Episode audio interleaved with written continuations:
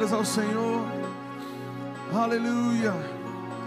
De mãos erguidas nesse local, em honra ao único que merece o nosso louvor e a nossa adoração. Em honra ao Cordeiro de Deus que tirou o pecado do mundo. Em honra à raiz de Davi, ao leão da tribo de Judá. Em honra à resplandecente estrela da manhã em honra ao Filho de Deus. Jesus Cristo, tu és adorado nesse lugar. Essa igreja existe como um altar de adoração. Seja entronizado no meio dos nossos louvores. Seja entronizado no meio dos nossos louvores. Engrandecemos o teu nome. Solta a sua voz em palavras de amor ao Senhor. Fala, Santo, digno, tu és poderoso és maravilhoso. Jamais houve e jamais haverá alguém semelhante a ti. Jamais houve, jamais haverá. Ninguém se compara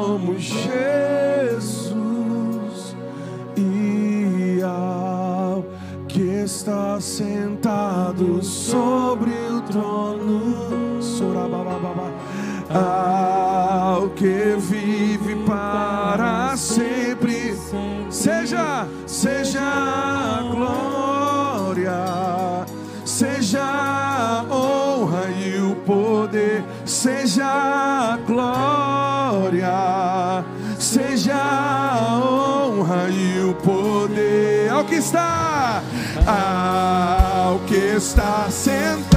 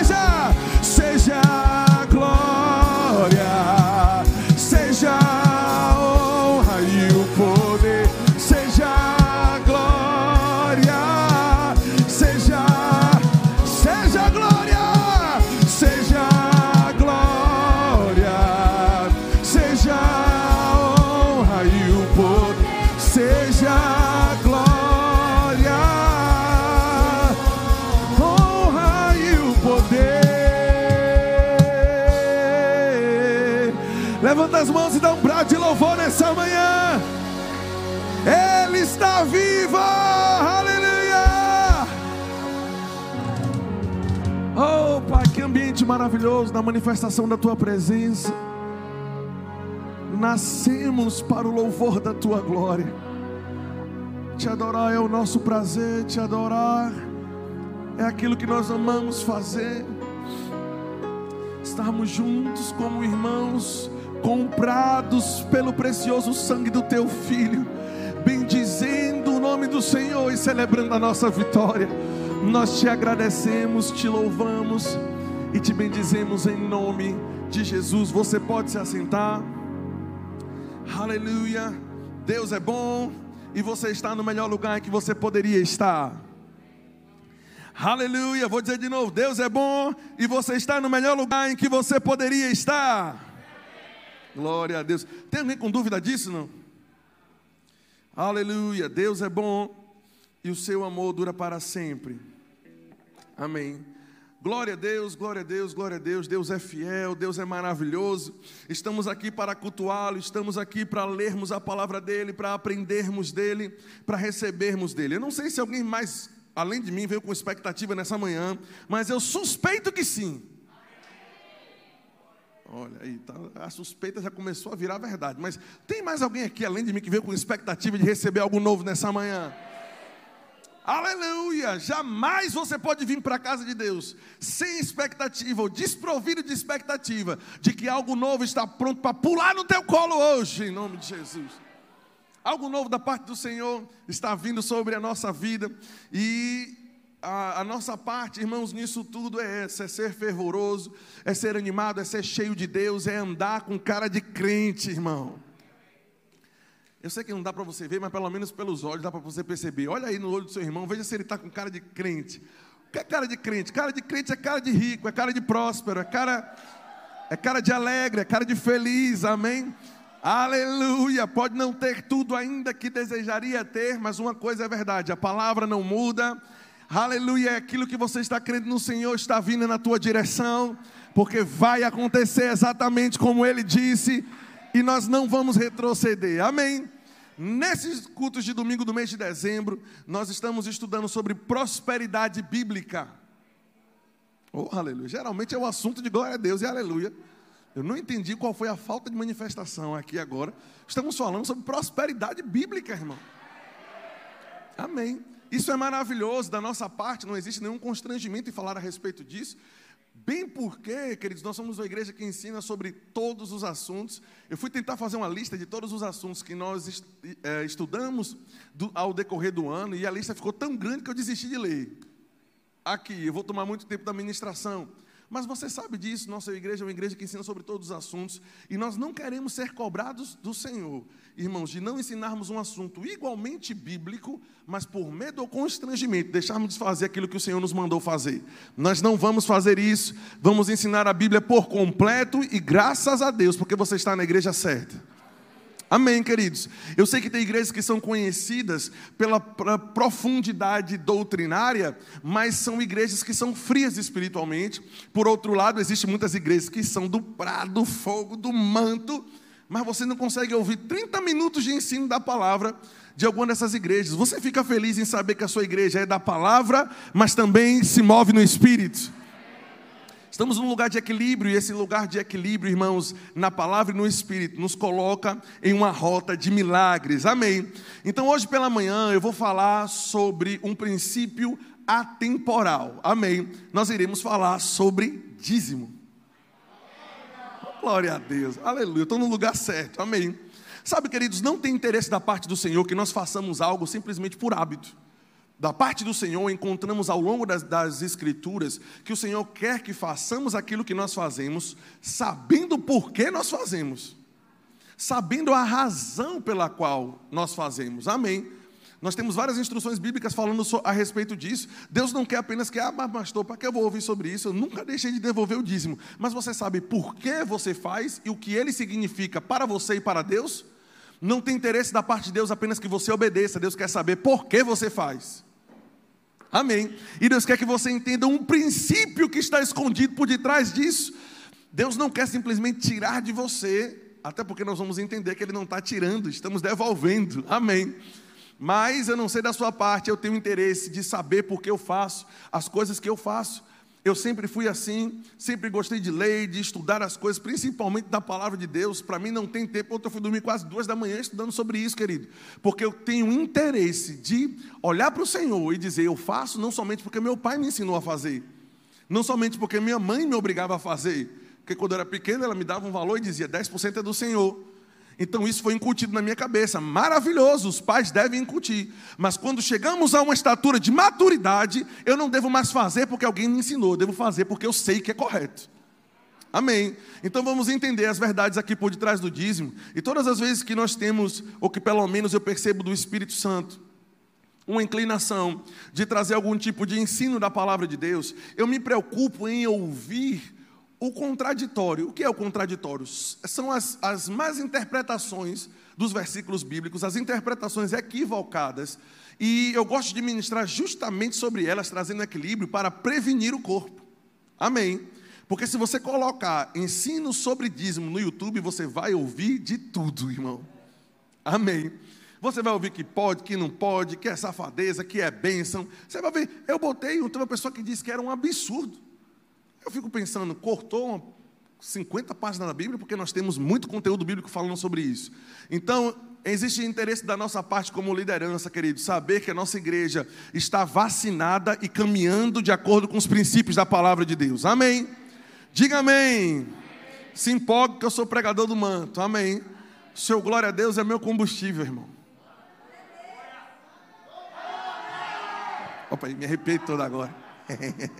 Glória a Deus. Então, a primeira coisa que nós ouvimos, o primeiro absurdo que nós ouvimos, amém, é, obviamente ah, quem expressa esse tipo de coisa não tem o mínimo de conhecimento da palavra de Deus. É que o dízimo ele deixou de valer, ele deixou de funcionar, ele caducou por ocasião da cruz de Cristo. Jesus Cristo veio, morreu, ressuscitou, nos instituiu como igreja, nos comprou como filhos, e aí as pessoas dizem: Ok, Samuel, então, como passou o período da lei, também caducou o dízimo, porque o dízimo é algo que pertence à lei. Mas uma pessoa que fala isso, e eu ouvi pessoas no YouTube falando sobre isso, é justamente justamente porque eu quero vacinar. E eu sei que tem crentes mais maduros que talvez já tenham escutado isso, mas agora nossa igreja tem crescido e tem pessoas que nos acompanham, então nós não vamos cansar de pregar os fundamentos, amém? Quem fala esse tipo de coisa, irmãos, não tem o mínimo de conhecimento sobre o panorama bíblico para poder entender que a primeira menção de dízimo na Bíblia aconteceu no mínimo 430 anos antes de existir sequer Moisés que foi ele que instituiu a lei mosaica. A primeira menção de dízimo, nós vamos ver Abraão devolvendo dízimo, e nós vamos ler aqui. Nós temos menção de Isaac devolvendo dízimo, de Jacó devolvendo dízimo, amém.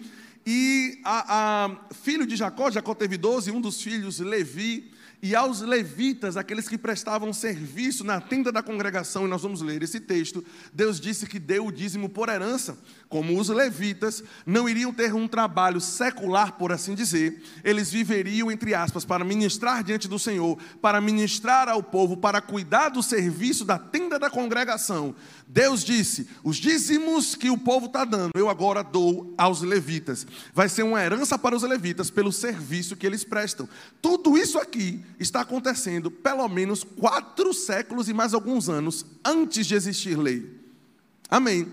Então, dizer, agora, obviamente, queridos, quando Deus precisou ah, lidar com o homem, numa, não mais no que diz respeito a algo espiritual, mas precisou instituir leis, doutrinas, comando. Precisou pegar Moisés e dizer: olha, só vai escrever se tiver escrito, então escreva a lei. Agora, não esqueça de botar esse princípio muito poderoso, que existe muito antes da lei. O fato do dízimo estar dentro do conteúdo da lei não torna ele menor, torna ele maior tão importante que até quando a lei foi instituída, não pôde, não pôde deixar de existir. Amém? A regulamentação de como o dízimo funcionaria. Então diga: dízimo é muito antes da lei.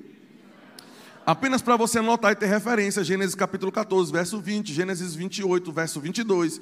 Você anota tudo, tudo isso aí. E você vai ver que nós estamos falando de um assunto que vem muito antes disso, tá bom? Aí agora abra comigo, por favor, o livro de Números 18, no capítulo, no capítulo 18, no verso 21. Números 18, no verso 21. Nós vamos ler alguns trechos aqui. Na verdade, nós vamos ler muito a Bíblia hoje. Se você não leu a semana toda, vai compensar hoje. Amém. Glória a Deus. Aleluia. Diz assim: Aos filhos de Levi, dei todos os dízimos em Israel por herança, pelo trabalho. Diga, pelo trabalho não, fale mais forte, irmão. Diga, pelo trabalho. Pelo trabalho que que, que, que eles prestam. Serviço, trabalho da tenda da congregação. E nunca mais os filhos de Israel se chegarão à tenda da congregação, para que não leve sobre si o pecado e morram. Mas os levitas farão esse serviço da tenda da congregação e responderão por suas faltas. Estatuto perpétuo. Diga estatuto perpétuo é este para todas as gerações. Presta bem atenção. Deus está estabelecendo aqui o que no português nós chamaríamos de uma cláusula pétrea. É um princípio que não pode ser movido. Deu para entender? As estações passariam, mas esse princípio permaneceria. Que princípio? Aos levitas que servem na casa do Senhor, eles têm direito a receber 10% da renda do povo. Pelo menos o primeiro mandamento foi esse aqui. Algumas coisas serão adicionadas ao dízimo, mas a primeira função foi essa: é o povo que trabalha na casa de Deus precisa ter sustento. Oh, aleluia. Alguém ficou triste com isso? Não. Você ficou triste em saber que seu pastor recebe salário? Não. Teve gente que coçou a cabeça, eu espero que tenha sido piolho. É melhor do que rebeldia, porque isso é um princípio bíblico. Deus está dizendo: isso não vai mudar, isso é um estatuto perpétuo. Se eu vou separar pessoas para viver para o ministério, essas pessoas vão se alimentar do ministério. E o apóstolo Paulo vai fazer menção dessas coisas lá no Novo Testamento. Nós já vamos chegar lá. Diga amém. Aí ele disse: cláusula per perpétua é essa, estatuto perpétuo. E ele disse: E eles não terão nenhuma herança no meio dos filhos de Israel, porque os dízimos dos filhos de Israel, que apresentam a um Senhor em oferta, e é importante lembrar que o dízimo é uma oferta. Agora, é uma oferta com um valor previamente estabelecido. É uma oferta que Deus disse: você pode dar quantos quiser, mas você precisa dar uma de 10% de todos os seus ganhos. Digo, dízimo é uma oferta. Pronto, então, eles darão o dízimo ao Senhor em oferta. E esses dízimos eu vou dar aos levitas, porquanto eu, eu lhes disse: no meio dos filhos de Israel nenhuma herança tereis, disse o Senhor a Moisés: a, tereis, disse o Senhor a Moisés: também falarás aos levitas e dirás: quando receberdes o dízimo da parte dos filhos de Israel, que eu vos dei por herança, deles vocês também devem apresentar ao Senhor uma oferta, dízimo dos dízimos. Pois o dízimo é um princípio tão poderoso que até aqueles que eram, as, que eram os destinatários do dízimo não poderiam deixar de dar. Você está conseguindo entender isso? Que mesmo que eles pudessem usufruir, eles deveriam parar para entender o que era 10% e apresentar ao Senhor aquilo. Eu estou falando do povo que iria receber o dízimo para sobreviver, para se alimentar e para cuidar do serviço. Deus disse: nem eles que estão recebendo o dízimo podem deixar de dar. Deu para entender isso? Vamos continuar lendo e acrescentando algumas coisas aqui para formar a imagem total. Amém? Do que o Senhor falou conosco. Então, o dízimo foi direcionado para o sustento da obra de Deus, para o sustento daqueles que trabalham na obra do Senhor. Eu vou dar um pulo agora para o Novo Testamento, para você entender que esse princípio permaneceu, ele transpassou as eras. Jesus veio, morreu e ressuscitou, mas os apóstolos continuam ensinando a respeito disso, e não somente no livro de Hebreus, acredite. Talvez o apóstolo Paulo não use a terminologia dízimo, mas nós vamos ver pelas cartas dele que ele usa, inclusive, citações do texto que nós lemos, que regulamentava o dízimo, ele usa para poder fazer uma defesa apostólica, e nós vamos falar sobre isso já já. Mas nós vamos entender que, embora o apóstolo Paulo não use, ele fala sobre de uma maneira muito clara. Ele pode não usar a palavra dízimo nos seus textos, mas é impossível você ler na cara, você não perceber, rapaz, ele está falando sobre dízimo, até porque ele citou textos da lei que regulamentavam o funcionamento do dízimo. Amém. E nós vamos chegar lá. Mas, para colocar mais base, Gálatas capítulo 6, no verso 6 ao verso 7, nós temos aqui: aquele que está sendo instruído na palavra de Deus deve fazer participante de todas as coisas boas aquele que o instrui. E ele diz aqui: e não vos enganeis, de Deus não se zomba, não, pois aquilo que o homem semear, isso também se fará. Nós pregamos sobre isso, mas precisamos entender que o contexto é: Deus não quer que pessoas estejam instruindo outros na palavra e não sejam feitos participantes de coisas materiais. Você sabia que só tem medo de falar a respeito disso? Pessoas que fazem uso errado. Deu para entender? Irmãos, nós temos tanta confiança na administração do seu dízimo nessa igreja que nós não temos medo nenhum de falar a respeito disso. Amém é princípio bíblico e nós vamos ensinar. 1 Coríntios, no capítulo 5, verso 17 e 18, diz: devem ser considerados merecedores, diga merecedor, De quê? De dobrados honorários. Honorário aqui é uma outra palavra para salário. Deve ser considerados de dobrar, merecedores de dobrados honorários. Os presbíteros, os pastores, amém, os presidentes da igreja que presidem bem, com especialidade, ou seja, muito mais, aqueles que se afadigam na palavra e no ensino, pois a Escritura declara, ele vai começar a fazer citações aqui do Antigo Testamento: não amordace o boi quando ele pisa o trigo, e ainda também diz a Escritura que o trabalhador é digno do seu salário.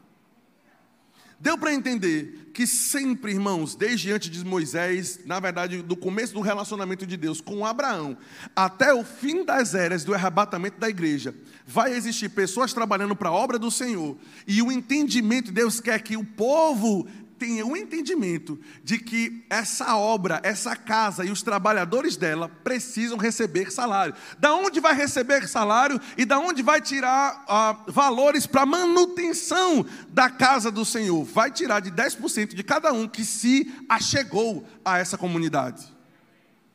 Aleluia! Isso é maravilhoso, querido. Amém. Do contrário, não pagaremos conta de energia, nem conta de luz, nem, que é a mesma coisa, nem de água nem compraríamos equipamentos novos, nem daríamos ajuda a missionários, nem faríamos a obra do Senhor, se nós não tivermos o um entendimento de um princípio muito claro. Deus quer que a obra seja mantida não pelo governo, mas por, pelos 10% do povo que diz que tudo é dele. Amém. Poderoso. Enquanto eu li, eu fui muito corrigido pelo Senhor em algumas áreas, porque às vezes nós pensamos que nós damos 10% daquilo que é nosso. Não, na verdade, precisamos entender que Ele nos deixa viver com 90% de tudo que é dele. Amém. Eu não sei se você se considera dono de alguma coisa, mas eu me entreguei como filho e como escravo a Ele. Ele é meu Senhor, queridos. Amém. Não sei se eu, mas meu Ele é. Então Ele tem direito de tudo, inclusive da minha vida, inclusive da fração que Ele disser que eu tenho que dar. Glória a Deus. Então, outro erro doutrinário terrível que nós encontramos, eu encontrei na internet, quero advertir a igreja. Se encontra em 1 Coríntios, capítulo 9, no verso 1. O apóstolo Paulo aqui tem um problema sério com a igreja de Coríntios, que está aceitando a doutrina e honrando falsos apóstolos, que nem geraram ele, que na verdade a igreja de Coríntios foi gerada pelo apóstolo Paulo. O apóstolo Paulo vai dizer: rapaz, eu não preciso nem provar que eu sou apóstolo, vocês são a carta viva, vocês são o selo do meu apostolado. Amém. Mas nós vamos ver aqui que Paulo vai falar sobre tais apóstolos que se dizem apóstolos, que se misturou no meio da igreja de Coríntios. E a igreja de Coríntios vai desonrar o ministério do apóstolo Paulo e vai passar a honrar esses tais apóstolos. E por conta disso, já estou te contando o contexto para a gente ler aqui. O apóstolo Paulo vai rejeitar receber ajuda financeira da igreja de Coríntios, para não justificar que eles precisam dar também para pessoas que disseram que eram apóstolos quando eles não eram. Amém. E por conta da má interpretação desse texto aqui, de uma leitura muito rasa, as pessoas pensam, e nós vamos ler aqui, que o apóstolo Paulo tinha direito de receber da igreja, ou de recolher o dízimo das igrejas, ou de, ou de tirar salário das igrejas, mas não, mas tem um versículo aqui que diz que ele abriu mão disso. Mas quando ele diz que abriu mão, e nós vamos entender aqui, ele abriu mão por uma razão muito específica que ele vai citar aqui nesse texto. Amém. Leia comigo 1 Coríntios capítulo 9, verso 1. Diz: Não sou eu porventura livre? Não sou eu apóstolo? Eu não vi Jesus nosso Senhor? Acaso vocês, povo de Coríntios, né? Estamos lendo 1 Coríntios. Vocês não são fruto do meu trabalho no Senhor? Não sou apóstolo para os outros, se eu, não, se eu não sou apóstolo para os outros, certamente para vocês eu sou, porque vocês são o selo do meu apostolado. A minha defesa perante aqueles que me interpelam, aqueles que, me, que, que estão vindo contra mim, é a seguinte: será que eu não tenho direito de comer ou de beber? Presta atenção, que o apóstolo Paulo faz uma defesa apaixonada aqui, né, do apostolado dele. Ele diz: e, não, e eu também não tenho direito de me acompanhar uma mulher ou uma irmã ou seja, de ter esposa aqui, como também os demais apóstolos fazem, inclusive Cefas, irmão do Senhor. Ele está dizendo, rapaz, não tenho direito de ter salário, não, é? Será que é só Pedro que pode ter mulher e eu não posso ter? Está entendendo isso aqui? Presta atenção, veja que texto interessante. Ele disse: ou somente eu e Barnabé, que não tem o direito de deixar de trabalhar. Veja, ele está falando, os apóstolos que estão vivendo do ministério deixaram seus empregos normais e ninguém fala deles. Agora, de mim, eu não posso deixar para poder receber de vocês? Deu para entender isso? Que o povo estava agindo aqui no contexto como uma rebeldia pela resposta. O apóstolo Paulo não fala o que perguntaram a ele, mas pela resposta que ele dá, nós extraímos a pergunta. Deu para entender? Qual era a pergunta aqui? Rapaz, tu tem direito de receber mesmo dinheiro dessa igreja? E o apóstolo Paulo está fazendo justamente essa defesa. Amém. E ele diz assim: será que eu não tenho o direito também de deixar de trabalhar? Quem jamais vai à guerra à sua própria custa? Isso aqui é uma pergunta retórica. O que ele está querendo dizer é: quem vai para a guerra vai financiado por outra pessoa. Amém. Aí ele diz aqui: e quem planta uma vinha e não vai comer do fruto? Ou quem apacenta um rebanho e não vai se alimentar do leite desse rebanho? Porventura, falo isso como homem, ou também não diz a lei? Porque na lei de Moisés está escrito: Não atarás a boca ao boi quando pisa o trigo. Isso aqui era abominável aos olhos de Deus, queridos. Os donos ali daquela que viviam, né, a, a, do campo, que tinham bois que se esforçavam para arar a terra, porque eles eram survina, mão fechada, deu para entender. Atavam a boca do boi, para que o boi não conseguisse se inclinar para colher um pouco do grão que ele mesmo estava extraindo da terra. E Deus colocou isso na lei, dizendo: não faça isso. Se Ele está trabalhando por você e está te servindo, Ele precisa colher e se alimentar daquilo que Ele está debulhando. Oh, glória a Deus. Aleluia. Aí ele diz assim: repare, porque alguém pode, alguém pode dizer assim, mas pastor, está vendo, está falando de boi. Aí o apóstolo Paulo responde, ele, ele diz assim: porventura ele diz aqui: acaso, será que é com bois que Deus se preocupa? Ou é seguramente por causa de nós que ele instituiu isso? Certo que é por nós que está escrito, pois aquele que lavra, cumpre fazê-lo com esperança. Aquele que pisa o trigo, faça na esperança de receber a parte que lhe é devida. Se nós semeamos coisas espirituais na vida de vocês, será muito recolher de vós bens materiais? Uau, esse texto é poderoso, querido. Ele disse: será que Deus está falando com boi? É? Você não conseguiram entender que ele está falando dos ministros, não. Isso é poderoso demais, meu irmão. Aí, no, no, vamos continuar lendo aqui, verso 12 do capítulo 9. Ele diz: Se outros participam desse direito, também não temos nós em maior medida. Entretanto, e aqui é onde vem o erro doutrinário. Entretanto, não usamos desse direito, antes suportamos tudo para não criarmos quaisquer obstáculos ao evangelho de Cristo. Não sabeis vós que aqueles que prestam serviços sagrados do próprio templo se alimentam? E quem serve ao altar, do altar vai tirar o seu sustento? Assim também ordenou Jesus que aqueles que pregam no evangelho vivam do evangelho. Isso aqui é extraordinário, irmãos. Agora, pela, pela interpretação equivocada que fazem desse texto, nós, nós vemos que o apóstolo Paulo está do versículo 1 ao versículo 12, defendendo algo de forma com unhas e dentes aqui. Defendendo que era um direito do servo do Senhor tirar o sustento do salário de 10% do salário do povo. Deu para entender? Aí, por causa de um versículo, o povo pega todos os 11 e diz: está vendo? Na verdade, tem direito, mas não deveria usar. Presta muita atenção. Aí eu quero que você pule comigo para 2 Coríntios, no capítulo 11, no verso 1. 2 Coríntios, capítulo 11, verso 1. Uma segunda carta que o apóstolo Paulo escreveu para a mesma igreja. E se você for ler os capítulos anteriores, você vai ver que ele retoma todo esse assunto. Amém. E a gente realmente não tem como ler tudo aqui, mas a partir do capítulo 11, no verso 1, ele diz assim: Quisera que eu suporte, quisera eu que vocês me suportassem um pouco mais na minha loucura. Suportai-me, pois, porque zelo por vós, com zelo de Deus, visto que vos tenho preparado, para vos apresentar como uma virgem pura, de um só esposo que é Cristo. Mas receio, assim que assim como a serpente que enganou Eva com a astúcia, assim também seja corrompida a vossa mente, e se a parte da simplicidade e pureza devidas a Cristo se na verdade vindo alguém e prega um outro Jesus que não temos pregado, ou se vocês estão aceitando espírito diferente e vocês. Peraí, só um minuto. Se na verdade vindo alguém prega outro Jesus que não temos pregado, ou se aceitais espírito diferente que não tendes recebido, ou evangelho diferente que não tendes abraçado, a esse de boa mente vocês estão tolerando. Presta atenção.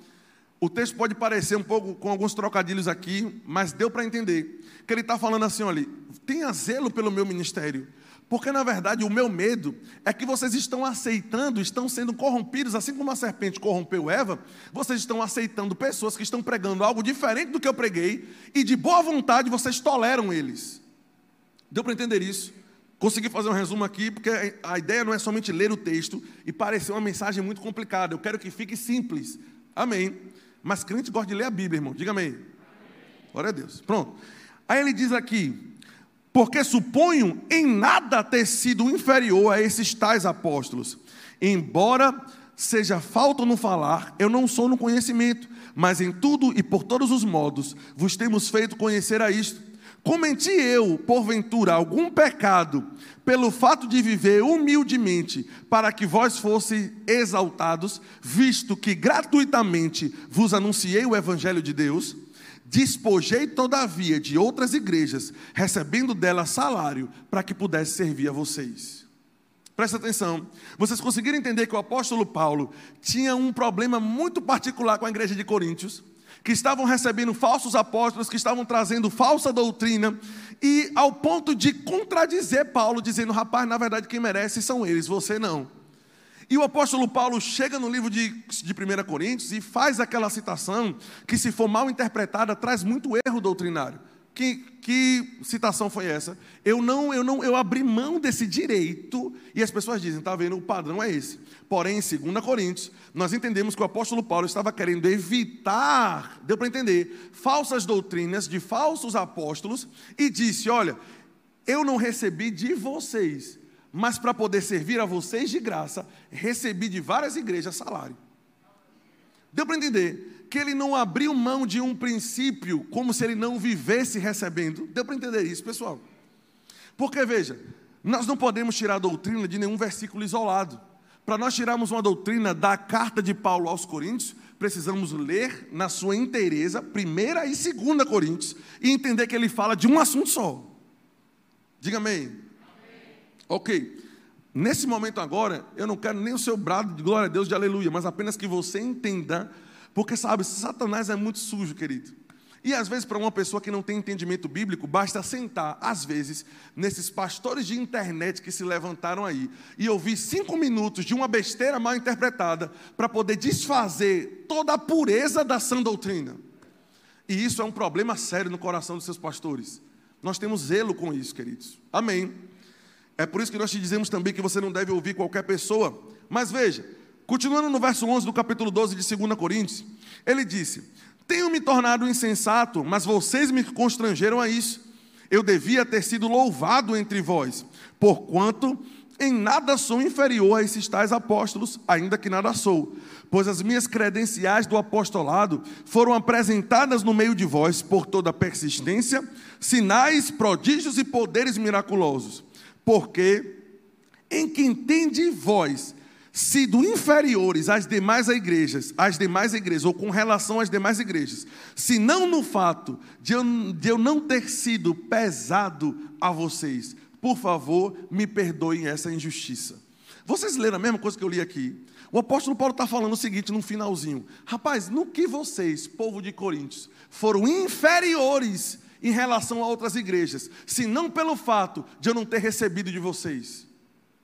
O apóstolo Paulo estava dizendo que a igreja de Coríntios, pelo constrangimento que eles mesmos causaram ao apóstolo Paulo, o apóstolo Paulo rejeitou receber deles, e o apóstolo Paulo disse: de todas as igrejas, vocês são a inferior nesse quesito aqui, porque eu não recebi, decidi não receber de vocês. Por favor, me perdoem esse agravo, esse pecado. O apóstolo Paulo disse: rapaz, nem dentro dessas circunstâncias eu deveria ter feito tal loucura, pregar de graça para vocês. Oh, glória a Deus. Isso está ficando claro para alguém aqui, irmão? Não, levanta a mão para ajudar o pregador. Porque eu ouvi tanta besteira na internet com base nisso aqui, querido, que eu fiquei estarrecido. Amém. Mas vamos seguir adiante. Nós vamos encontrar durante todo o Novo Testamento que isso é um princípio de Jesus. Por exemplo, Marcos capítulo 12, no verso 17. Disse-lhe Jesus: quando Jesus foi perguntado a respeito da questão do imposto, será que eu devo pagar imposto a César? O que é imposto? É uma parte do salário da minha renda que eu preciso pagar ao governo. E Jesus, quando foi perguntado a isso, sobre isso, ele disse: Disse-lhe então Jesus: Dai a César o que é de César, e dai a Deus o que é de Deus. E às vezes nós romantizamos muito isso aqui, mas na verdade o assunto que está sendo tratado é um assunto natural. Eles não perguntaram algo espiritual a Jesus. Eles perguntaram: peraí, do que eu recebo, eu tenho que tirar uma porcentagem para César mesmo, é? E a resposta de Jesus é muito clara, querido. Não espiritualize algo natural, não. Ele está querendo dizer: sim, tem uma porcentagem do seu salário que é de César, então dê, mas vai ter também um percentual do seu salário que é de Deus, também não negue, não. Deu para entender isso? Mais um texto. Mateus capítulo 23, verso 23. Eu quero te mostrar que Jesus também falava a respeito do dízimo. Mateus capítulo 23, verso 23 diz: Ai de vós, escribas e fariseus, hipócritas, porque vocês dão o dízimo da hortelã, do endro e do cominho, ou seja, até da horta da casa vocês estão dando o dízimo. E tendes, todavia, negligenciado os preceitos mais importantes da lei, que é a justiça, a misericórdia e a fé. Vocês devem fazer estas coisas. Quais são essas coisas aqui? A justiça, a misericórdia e a fé. Mas vocês devem fazer essas coisas sem omitir aquelas. O que são aquelas? Aquilo que está no contexto. Jesus, em resumo, ele está dizendo: você deve devolver o dízimo do endro, da hortelã e do cominho, mas não negligencie a justiça, a misericórdia. O que Jesus está querendo dizer, em resumo, é: junte e una as duas coisas. Não somente dê o dízimo, mas não queira cumprir os outros princípios da palavra de Deus. Ah, pastor, eu dou o dízimo na igreja, mas ande em amor, ande em perdão, ande em fidelidade, seja um crente fervoroso. Mas também, por outro lado, ele não quer que a pessoa ande em amor, em fidelidade, seja fervoroso, mas também não dê o dízimo. Ficou claro isso aqui, irmãos? Palavra de Jesus. Então, estamos de fato fazendo uma explanação sobre o Novo Testamento a respeito disso mesmo. Tá bom? Glória a Deus. Então, eu queria que você abrisse, por favor, comigo, o livro de Gênesis, capítulo 47. Gênesis, capítulo 47.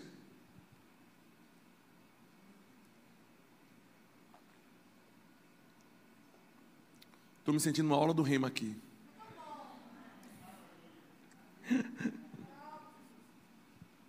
Glória a Deus. Olha, nós sabemos que todo o Antigo Testamento faz figura ao Novo Testamento. Concorda com isso? Jesus é o nosso Josué, ele nos livrou, né? E nos deu entrada na terra, do, na, na terra prometida. Jesus é o nosso Noé, que nos guardou da perdição, que o mundo, do qual o mundo está desfrutando. Em cada personagem da Bíblia, nós temos a figura de Jesus ali representado, porque ele era o mistério que estava oculto. Deu para entender isso? E existe uma passagem muito interessante aqui, eu estava estudando sobre ela, nunca ensinei sobre dízimo com base nessa passagem, mas o Senhor me abriu os olhos ontem enquanto eu li esse texto, e você vai entender isso comigo. Gênesis capítulo 47, no verso 13, eu não sei se na tua Bíblia tem um títulozinho, mas o títulozinho que tem aqui na minha é: José compra toda a terra do Egito para Faraó. Alguém mais tem, esse, tem isso aqui? Ok. Então, Faraó aqui é a representação de alguém maior que vai enviar o seu servo para comprar todo aquele povo. Deu para entender? Alguém está conseguindo entender algo parecido aqui com que Deus, Deus enviou Jesus para nos resgatar, para nos comprar para Ele? Diz assim: não havia pão em toda a terra, porque a fome no Egito era muito severa, de maneira que desfalecia o povo do Egito e o povo de Canaã por causa da fome. Então José arrecadou todo o dinheiro que se achou na terra do Egito e na terra de Canaã, pelo cereal que compravam, e o recolheu da, pra, para a casa de Faraó. Tendo-se acabado, pois, o dinheiro na terra do Egito e na terra de Canaã, foram todos os egípcios a José e disseram: Dá-nos pão, por favor. Por que havemos de morrer em tua presença? Porquanto, na verdade, nos falta. Cadê? Porquanto o dinheiro nos falta. Respondeu José: Se vos falta dinheiro, trazei o vosso gado, e em troca do vosso gado, eu vou te dar dinheiro e vou te dar pão. Então trouxeram gado a José, e José lhes deu o pão em troca de cavalo, em troca de rebanho, em troca de gado, em troca de jumento e o sustentou de pão durante todo aquele ano. Terminado aquele ano, foram a José no ano próximo e lhe disseram: Não ocultaremos a meu senhor que se acabou totalmente o dinheiro, e meu senhor já possui os nossos animais, e nada mais nos resta diante do meu senhor, senão o meu corpo e a minha terra. Em resumo, ele está dizendo aqui: rapaz, a gente passou o ano te dando tudo que era nosso. A gente já não tem mais nada. Todo boi, todo cavalo, todo jegue, todo cabrito, todo bezerro, é tudo teu. A verdade agora é que eu só tenho o meu corpo e a minha terra. E aí eles dizem assim: por que haveremos de perecer diante dos teus olhos, tantos nós como a nossa terra? Compra-nos a nós e a nossa terra em troco de pão, e nós e a nossa terra seremos servos de Faraó. Dá-nos, todavia, das tuas sementes para que vivamos e não morramos e a terra não fique deserta. Assim comprou José toda a terra do Egito, porque os egípcios venderam cada um o seu campo, porquanto a fome era extrema sobre eles, e a terra passou a ser de Faraó. Quanto ao povo, ele os escravizou de uma a outra extremidade do Egito. Somente a terra dos sacerdotes não comprou ele, pois os sacerdotes tinham porção de Faraó, e eles comiam da sua porção que Faraó lhes tinha dado. Por isso, eles não venderam a sua terra. Falando dos sacerdotes aqui em específico. Então disse José ao povo: Eis que hoje vos dei, eis que hoje vos comprei a vós outros e a vossa terra para Faraó e agora te dou também sementes para que vocês semeiam na terra. Da colheita, todavia, que vocês vão ter, separem um quinto para Faraó e vivam das quatro partes que vão restar para a semente do campo e para vosso mantimento e do que estão em vossas casas. E responderam eles: A vida você nos tem dado. Achemos mercê perante o meu senhor e seremos escravos de Faraó. E José estabeleceu por lei até o dia de hoje que na terra do Egito, tirasse para Faraó todo o povo, o quinto, o, o quinto, só a terra dos sacerdotes que não ficou sendo de Faraó. E aqui, irmãos, quando eu li esse texto, o Espírito Santo falou: Samuel, usa ele porque tem um princípio poderoso aqui escondido dentro, dentro desse texto. Quantos concordam que Jesus Cristo nos comprou, queridos? Veja, pelo contexto todo que eu li aqui, de quem era o gado? De Faraó. De quem era o cavalo? Fale sem medo. De quem era a terra? De quem era o povo? De quem era a semente? Na verdade, era tudo dele. E Faraó disse: Agora eu vou te dar a minha semente, José, né, representando o Faraó.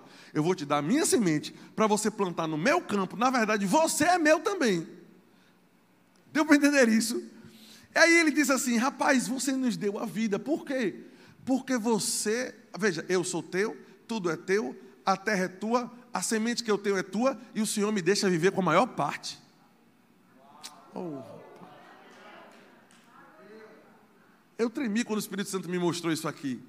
E o Senhor começou a me falar ontem de madrugada, Samuel, que as pessoas não têm entendido, na verdade o erro que elas têm cometido é que elas estão devolvendo 10%, achando que estão devolvendo 10% daquilo que é delas. Quando na verdade o trabalho, o campo, a vida, o ar, os pulmões, tudo que vocês têm é meu.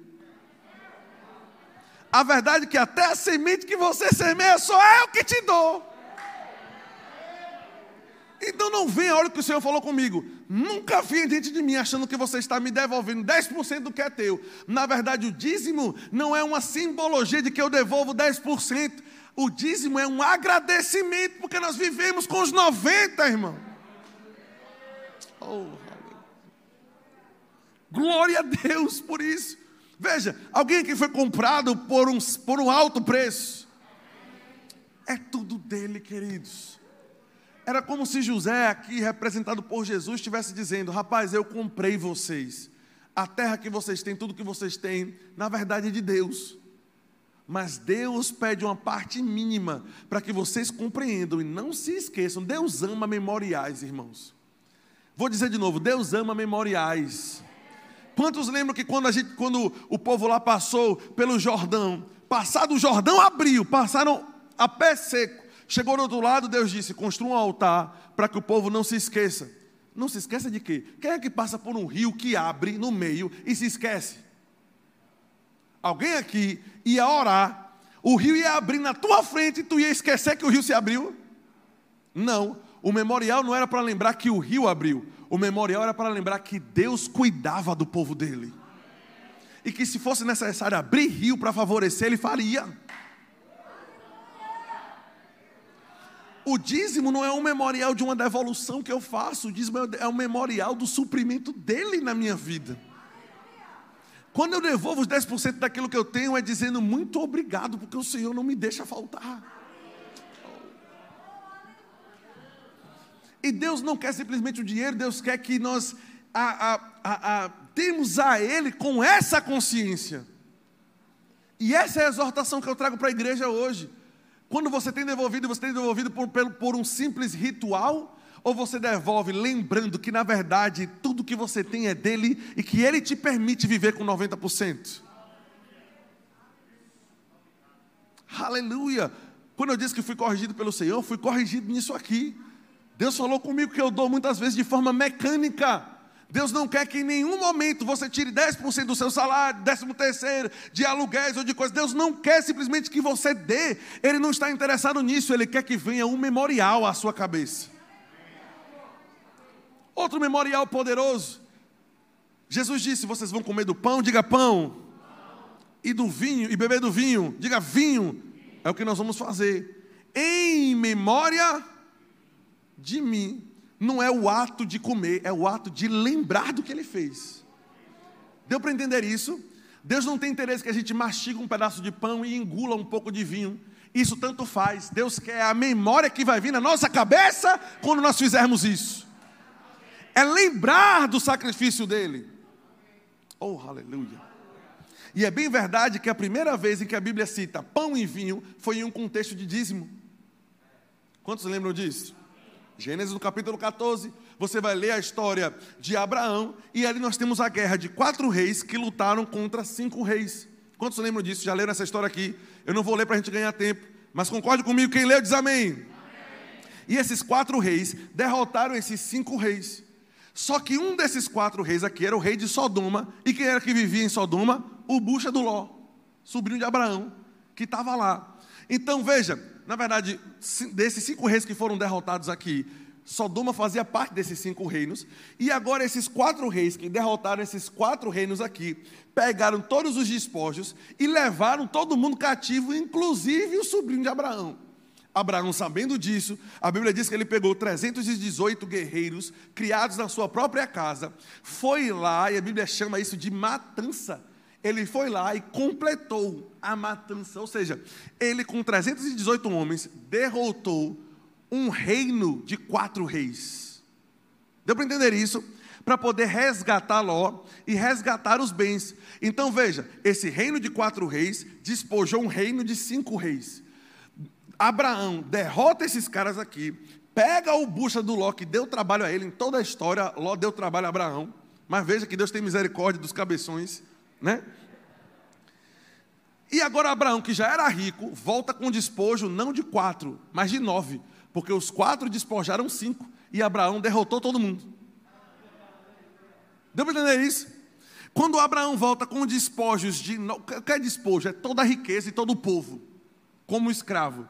De nove reis, aparece um personagem na Bíblia que aparece no Antigo Testamento, citado em apenas dois versículos, fora o livro de Salmos, mas aqui em dois versículos, um camarada que não tem nem início, nem fim de dias, não tem genealogia, nem pai, nem mãe, não tem registro nenhum, é o que a Bíblia vai dizer, chamado Melquisedeque. E ele aparece simplesmente para vir ao encontro de Abraão, depois da matança, para receber 10%.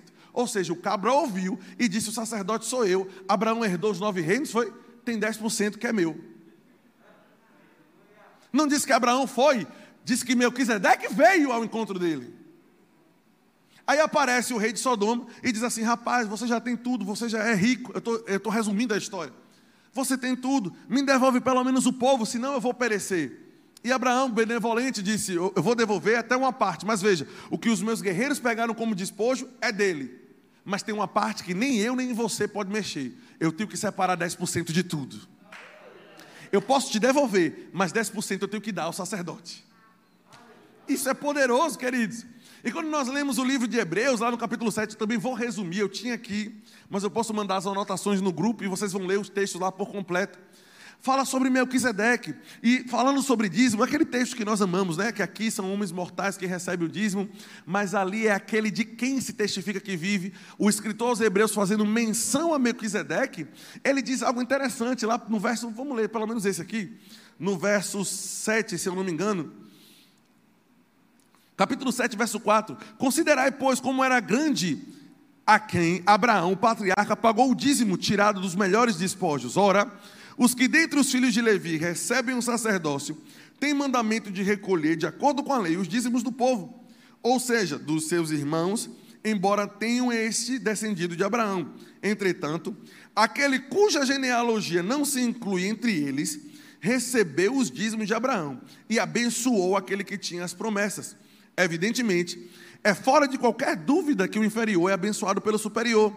Aliás, aqui, aqui é no tempo no qual o escritor está escrevendo, 65 anos depois de Cristo, o escritor aos Hebreus está dizendo, se reportando ao presente, está dizendo aqui e agora, na nova aliança, são homens mortais que recebem o dízimo.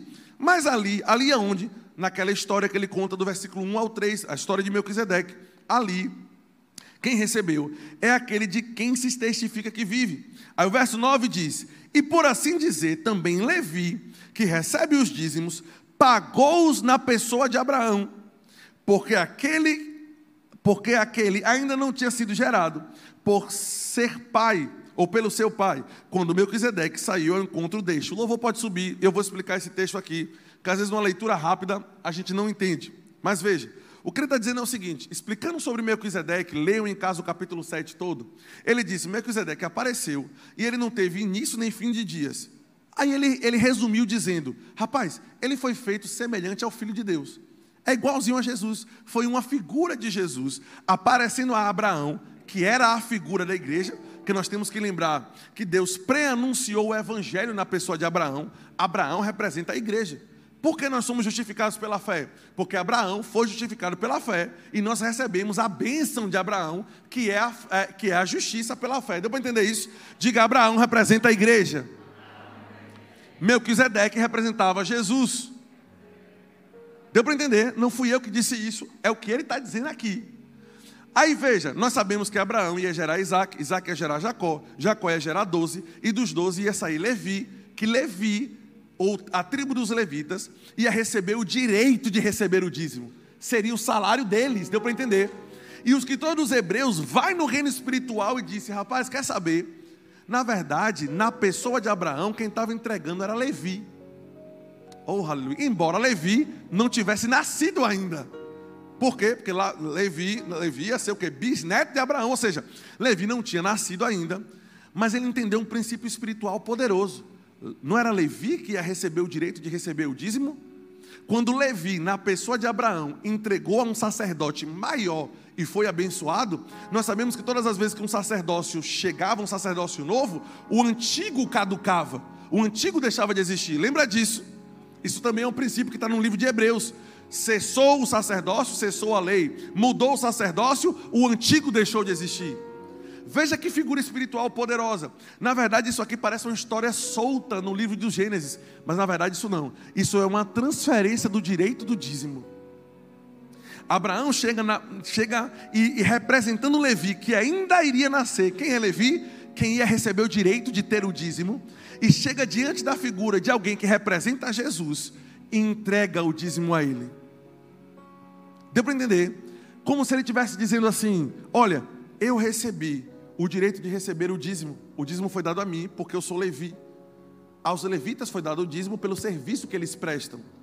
Mas agora eu entendo que o Senhor é um sacerdote maior e que o teu sacerdócio vai ser infinito. Então, eu agora, dos dízimos que eu recebo, eu transfiro para o Senhor. Ou seja, vai chegar um dia onde os dízimos de, de, deixarão de ser dados à tribo de Levi e passarão a ser dados a Jesus. Vocês conseguiram entender isso aqui nas entrelinhas? Eu sei, queridos, que às vezes parece, a gente não pode querer fugir desses textos que parece difícil, não. A gente tem que entender. Deu para entender? Tem gente que pula de genealogia, pula dessas coisas, mas na verdade tem princípios poderosos aqui. É por isso que ele disse: na verdade, aqui são homens mortais que recebem. Ou seja, pastores, presidentes de igreja, diretoria de uma igreja, secretaria, tesouraria de uma igreja, são pessoas que recebem para administrar, mas nunca se esqueça que na verdade quem recebe é aquele de quem Melquisedeque testificava que vive. De quem Melquisedeque testificava que vive? Ele, sem genealogia, sem início nem fim de dias, foi feito semelhante a Jesus. Melquisedeque testificava de Jesus, aquele que receberia o direito de receber o dízimo. Não embolei mais do que era simples, não. Ou, porque eu mesmo entrei em parafuso agora. Mas a verdade é que ele tem o direito de receber, porque Levi entregou a ele na pessoa de Abraão. E foi essa verdade espiritual que o escritor aos Hebreus entendeu. Rapaz, na verdade, interessante. Quando Abraão deu, na verdade era Levi que possuía o, o direito de receber o dízimo e entregou a Melquisedeque, na verdade, na verdade simbolizava Jesus. Rapaz, não é que é a Jesus que a gente entrega o dízimo hoje? A mentalidade dele é essa, ele descobriu. É como se ele dissesse: rapaz, é eureka, eu descobri, consegui entender em Jesus agora. Aquela, por que Melquisedeque apareceu, pegou o dízimo e saiu? Era, era, era só Deus dizendo: rapaz, deixa eu deixar isso reservado. Só para o povo da igreja saber que um dia Jesus vai ser o merecedor de receber o dízimo. Glória a Deus. Deus, na infinita sabedoria dele, faz um camarada aparecer que não tem pai, que não tem mãe, que não tem nada, só para entrar, receber o dízimo de Abraão, que representaria Levi, só para que nós entendêssemos hoje que Jesus merece o nosso dízimo. Da mesma forma que é como se Deus, no momento que dizia assim: olha, aos levitas eu dei por herança, na verdade, com o novo sacerdócio, o nosso dízimo é a herança de Cristo. Deu para entender isso? Digo, meu dízimo é a herança de Cristo. E o Senhor quer que nós façamos isso com esse entendimento na verdade é dele, é direito dele. Eu não tenho poder sobre isso. Deu para entender? É por isso que você não pode escolher do que você dá o dízimo. Abraão não, Abraão não pegou o, o, o, a, o despojo de nove reis e disse: Eu vou dar de oito. Não. Separou Abraão o dízimo de tudo. Dízimo é inegociável e é um sinal da nova aliança. Por que é um sinal da nova aliança? Porque assim que Melquisedeque, que representava Jesus, recebeu o dízimo, ele devolveu a Abraão pão e vinho. Vocês vão ler isso na história. E a primeira menção de uma aliança firmada em pão e vinho começou quando o sacerdote recebeu o dízimo. Deu para entender? O que, é que, o que, é que a Bíblia está querendo dizer com isso? É que dízimo é tão sinal da nova aliança quanto comer pão e beber vinho. Ficou claro isso aqui? Ah, qual é o sinal da nova aliança? Ah, eu como do pão e bebo do cálice. Qual? Não, não, não, não. Eu não tenho só um sinal da nova aliança. Eu como do pão, eu bebo do cálice, eu dou o dízimo. Tudo isso para mim é sinal de que eu nasci de novo. Oh, aleluia. Diga dízimo de tudo. Isso é inegociável para o Senhor, irmãos. Amém. Fica de pé, nós vamos ceiar agora. Glória a Deus. Eu sei que algumas coisas podem parecer complicadas, mas a gente não pode deixar de falar não, porque é Bíblia. E eu não quero ser cobrado do Senhor porque eu decidi pular alguns textos. Amém. A gente tem que ler tudo. Glória a Deus. Pode distribuir o cálice e o pão. Aleluia. Tu és digno, Pai, de receber o nosso melhor, de receber tudo. Nós, nós entendemos que a nossa vida é do Senhor e nós entendemos que não te devolvemos os 10%, mas te devolvemos os 10%, lembrando que o Senhor nos permite viver com a maior parte daquilo que é teu. E o nosso coração se enche de gratidão por ter nos salvado, Pai, e por ter nos dado esse direito maravilhoso. Nós agradecemos, Pai, por esse suco de uva, por esse pão. Nós entendemos o que ele significa, bem como o nosso dízimo. Entendemos que o Senhor venceu, que o Senhor é merecedor, que o Senhor é aquele que supre todas as nossas necessidades. Nós te agradecemos, Senhor. Nós te louvamos, Pai. Você pode bendizer o nome do Senhor por alguns minutos. Bendiga o nome do Senhor por alguns minutos. Agradeça a Ele. Nunca mais devolva os 10%, achando que você está dando a Ele algo seu, não. Lembra que nós vivemos com o que é dele. Nós te agradecemos, Pai. O Senhor tem direito de tudo na nossa vida. Tu és maravilhoso, tu és poderoso. Aleluia. Te agradecemos, Pai, por esse cálice. Te agradecemos por esse pão. E nós fazemos, não somente comemos, mas fazemos memória ao Senhor. Obrigado por ter morrido em nosso lugar, por ter nos comprado por um alto preço. Obrigado por ter nos justificado, por ter nos comprado com o teu sangue. Obrigado porque o teu corpo, Pai, que foi moído em nosso favor, nos curou de todas as enfermidades. De modo que nós vivemos em saúde divina, porque o teu corpo, Pai, está dentro de nós. Nós te agradecemos em nome de Jesus. Coma no pão, queridos. Aleluia. Aleluia. Não somente comendo do pão, mas lembrando que você tem direito à saúde por causa do corpo dele que foi partido. Vou dizer de novo: você tem direito à cura, é um direito nosso. O corpo dele foi partido, eu tenho direito do meu ser inteiro. Aleluia. Te agradecemos, Pai, pela representação do teu sangue, sangue da nova aliança, sangue que perdoou todos os nossos pecados e que nos religou ao Senhor. Te louvamos e te engrandecemos pela tua coragem, Pai, de não ter retrocedido. Jesus, tu és corajoso. O Senhor nos comprou como teu povo. E nós te agradecemos, Pai, porque o Senhor não desistiu de nós. E tomamos, Pai, lembrando do Senhor. E lembrando da tua aliança em nome de Jesus. Tome do cálice, querido. Aleluia. Aleluia. Levanta as mãos e engrandece o nome do Senhor. Lembra, lembra de tudo que ele fez, lembra. Lembra que ele é digno, lembra que ele merece tudo. Ele é poderoso. Aleluia. Glória a Deus.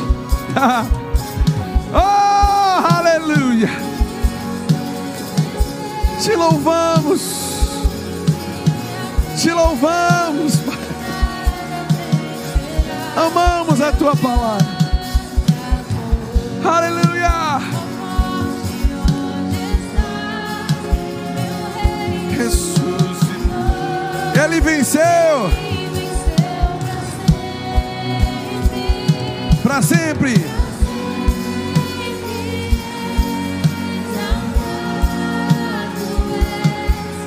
Para sempre.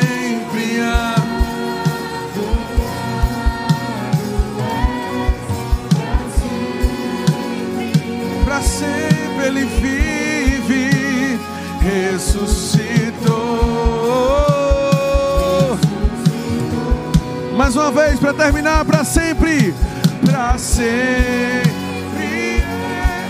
exaltado é, para sempre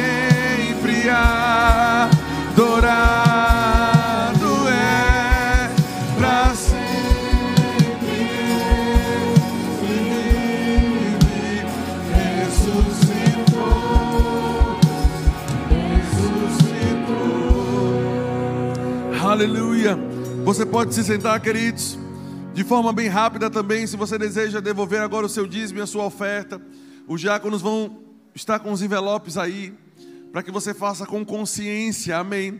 Semeando ao Senhor o dízimo, boas ofertas, porque Ele é digno, amém. O gasofilácio está aqui. Se você deseja ofertar e dizimar, levante sua mão. O diácono vai levar um envelope até você e você pode pegar aí agora o envelope de dízimos e de ofertas e já trazer aqui na frente. Amém?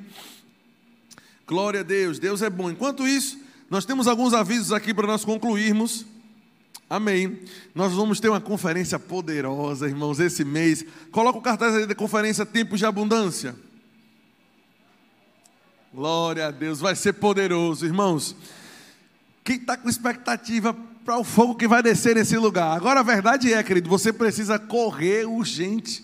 Não lembra que nossas vagas aqui estão extremamente limitadas por enquanto, em nome de Jesus, mas ainda nós temos essa limitação de espaço. Então não deixa para depois, garante o teu ingresso da conferência Tempos de Abundância.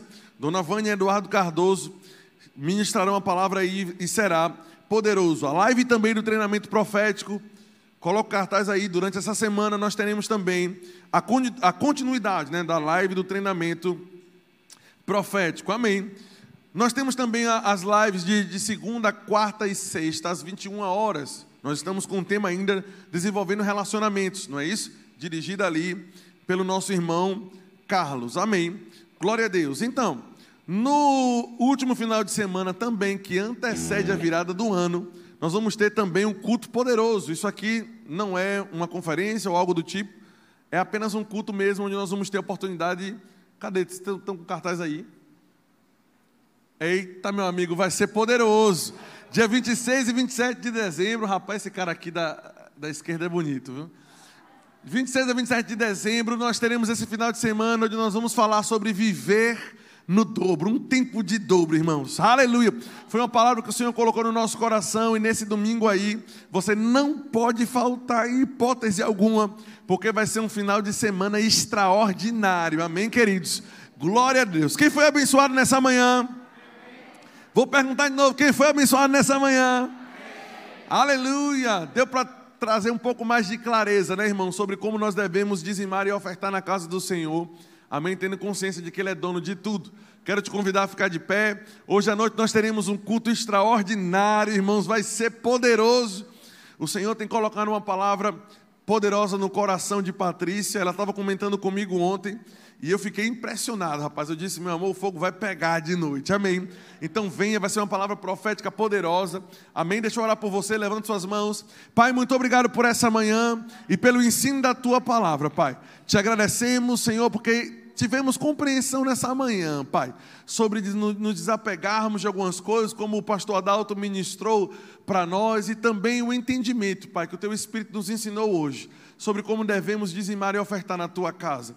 Te agradecemos, Pai, por essa manhã proveitosa de ensino e de instrução. Te agradecemos por essa igreja, por essa visão, por esse ministério, Pai, que tanto nos edifica. Nós te agradecemos em nome de Jesus. Eu libero os meus irmãos Cada um vai para sua casa debaixo da graça e da paz do Senhor, em nome de Jesus. Amém.